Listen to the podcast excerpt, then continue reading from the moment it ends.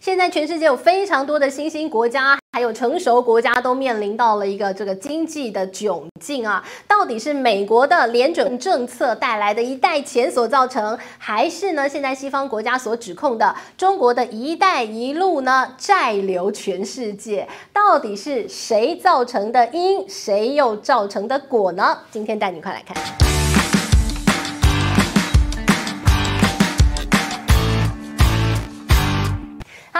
好，我是治愈，今天要跟大家来聊一聊美国是怎么控制全世界。美国啊，你感觉这个国家真是太奇妙了。这个国家它的美元呢是非常重要的国际货币，而它就靠着这一招。大绝招，他掌控了全世界，而且让美国立于不败之地。最近啊，我们看到这个美国不断的升息，那即将要召开的 Jackson Hole 这样的一个会议啊，全球的央行会议即将会。做成重大的决议，大家说啊，这个鲍尔主席在这个 Jackson 后当中，他的一个谈话将会影响到接下来联准会的一个升息的脚步。那升息这件事情就太奇妙了，美国呢透过了升息，现在把他的难题丢给了全世界。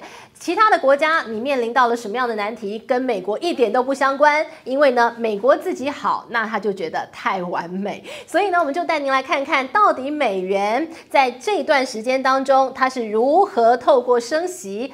割了全世界的韭菜，剪了全世界的羊毛。好，我们刚刚讲到 Jackson Hole，它将会一个很重要洞见这个观瞻的一个会议嘛。那当中几项重点喽，比如说接下来经济是不是陷入衰退啊？接下来升息脚步如何啊？还有接下来的劳动市场如何如何，都是很重要的一个观点。但是我们今天要跟大家来好好聊的是，到底美国透过了美元是如何割了全世界的韭菜哦。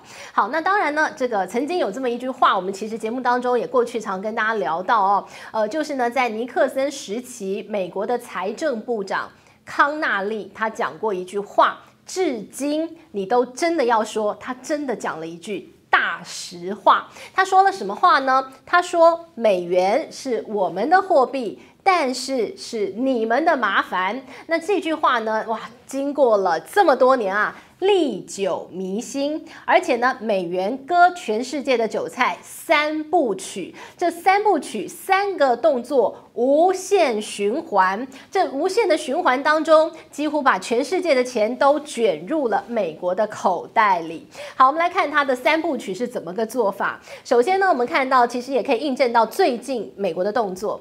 先降息，一切都从降息开始。美国呢，透过了降息，那于是呢，跟其他国家产生了利差。那热钱，大家说热钱是很聪明的哦，聪明的热钱，于是当然是往这个有利可图的地方去。所以呢，美国一降息啊，所有的热钱马上到有利差的这些所谓的羊毛国家，要被他割韭菜的这些苦主国往他前进。好了，那热钱涌进了这些羊毛国之后，会产生什么样的状况呢？当然就是。到那个地方去做投资啊，投资当地的制造业啊，投资当地的房地产啊，投资当地的股市等等，我又有利差，我又有赚头，我何乐而不为？所以呢，这些所谓的羊毛国，它会产生什么样的效应呢？热钱泛滥呐、房地产被炒到天高，股市炒到天高，制造业呢，哎，蓬勃发展。那于是对羊毛国来讲，房地产炒到天高，股市不断的往上飙，哦，它过热了，所以呢，他们要怎么办呢？这些。所谓的羊毛国当然要升息救经济，对不对？升息紧缩，让它的房地产稍微遏制一点，不要到最后泡沫啊！这羊毛国也很紧张啊，对吧？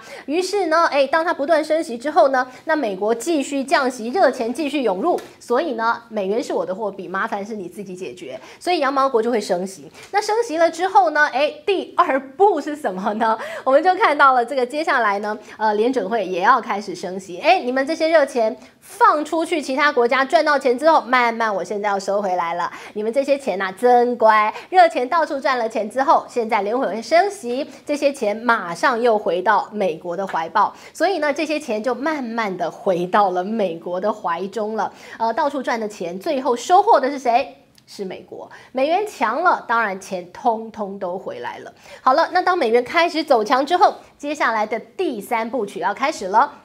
我们来把这个所谓的这个剪羊毛三部曲啊，套用到此时此刻。现在美国升息为什么？解决它的通膨难题，对吧？好了，那我通膨很高，所以呢，我现在要升息，升息让美元变强了。那于是呢，我进口商品呢，诶，我就变得便宜了。便宜了之后呢，解决我的通膨难题。那钱通通回来，美元这么强，其他的国家你们的货币呢，就相较于美元就一不断在贬值喽。那人家不断的贬值，第三部曲受害者羊毛国是谁啊？所谓的资源输出国，大宗商品啊，跟美元呐、通常都是跷跷板的。所以呢，我们看到美元很强，大宗商品的报价走弱，所以呢，这些靠着。卖这些大宗商品出口的国家，哇，它会承受到非常大的压力了。但是呢，对美元来讲，对美国来讲，我管你那么多的，我只要我的货币很强，我进口这些商品变得很便宜，那我是不是就可以把美国的通膨给压下来了？诶，对美国来讲，它完全立于不败之地。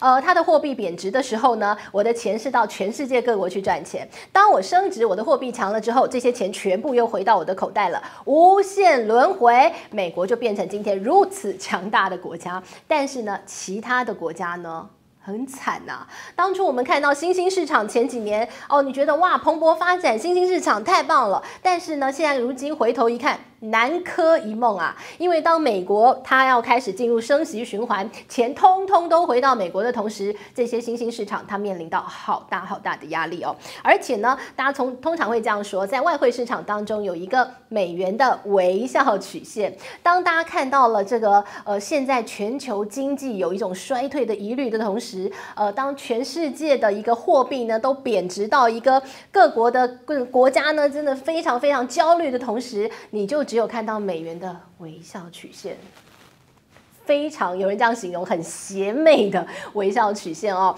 那这个美元微笑曲线呢，是摩根史坦利啊，他所研发的一个词。那这个词的意思呢，就是当这个全世界的经济呢，非常非常。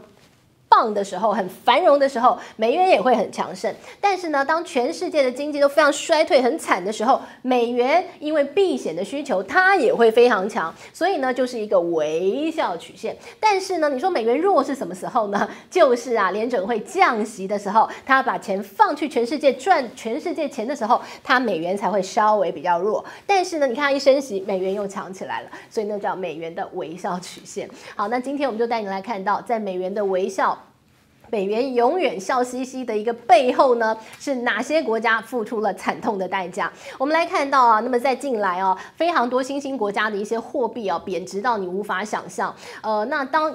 美元这么强，其他国家要稳住自己的汇价的时候，大家付出多大的代价？呃，平均一个统计数字，一天要二十亿美元，是这些其他国家政府从口袋拿出来的外汇存底，撑住他国家的一个汇率哦，一天要二十亿美元。而今年以来，我们看到美元持续走强的过程当中，呃，今年以来的统计数字是有三千七百九十亿美元，都是拿出来就为了你美元好强，我要撑住我国家货币。付出的代代价，那还不止如此。我们来看看一些统计数字。你知道，全世界三十六个国家在最近一段时间面对美元，它贬值超过了百分之十。而现在，全世界有十个国家面对美元，它贬值超过了百分之二十。其中举几个例子啊，它的货币是贬到历史低，比如说巴基斯坦，比如说加纳，比如说智利。那当然都是面对美元贬到不得了，历史新低。那你说这些国家，它可能本来体质就比较弱，OK，K，它本来就差，它本来就很可怜。